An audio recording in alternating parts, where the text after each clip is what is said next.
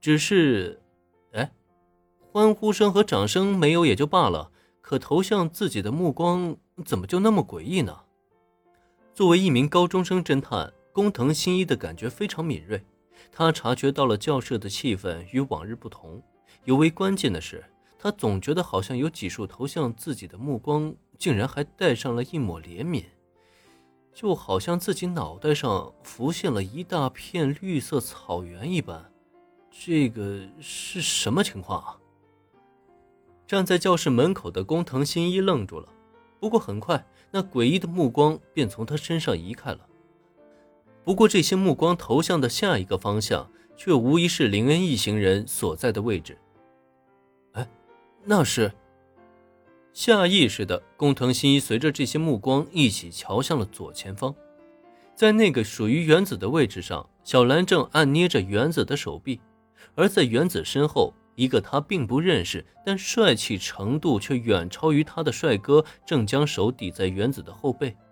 也不知道为什么，就在工藤新一看到那个帅哥的一瞬间，他的心中竟产生了一种浓重的危机感。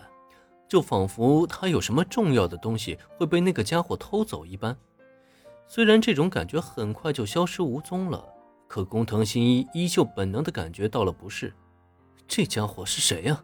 怎么跟小兰和原子那么亲近？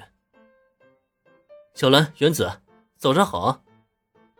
大概是因为这股不适的趋势，让工藤新一快速走至自己青梅竹马的身旁，仿佛若无其事的打了一声招呼。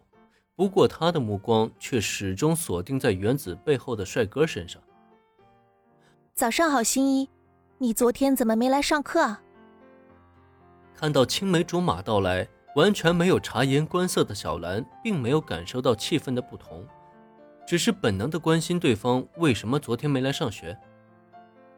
遇到了一个有点棘手的案件，不过我工藤新一一出马，当然手到擒来了。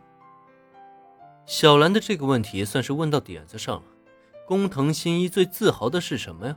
当然是他卓越的推理能力。每侦破一份案件，都会让他倍感得意。可貌似也正是因为他的出众能力，再加上少年成名，也导致工藤新一看上去十分的膨胀，简直飘到不行了。刚刚工藤新一审视中还带着一丝警惕的目光，林恩是都看在了眼里。可没成想。没过三秒钟，当涉及到他擅长的领域，这家伙就立刻把一切抛在了脑后，开始炫耀自己到底有多么厉害。那年轻人还是沉不住气啊！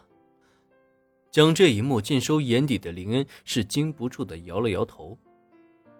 行了行了，这一大早的，我们可没那个兴趣去听那些恐怖案件。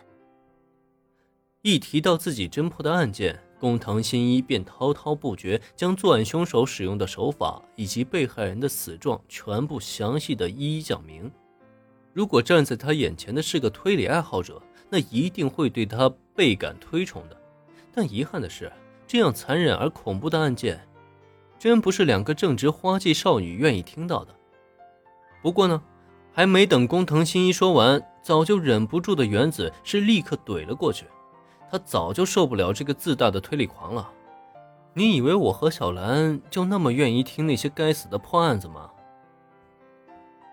本集播讲完毕，感谢收听，免费不易，您的评论与分享是我坚持下去的最大动力。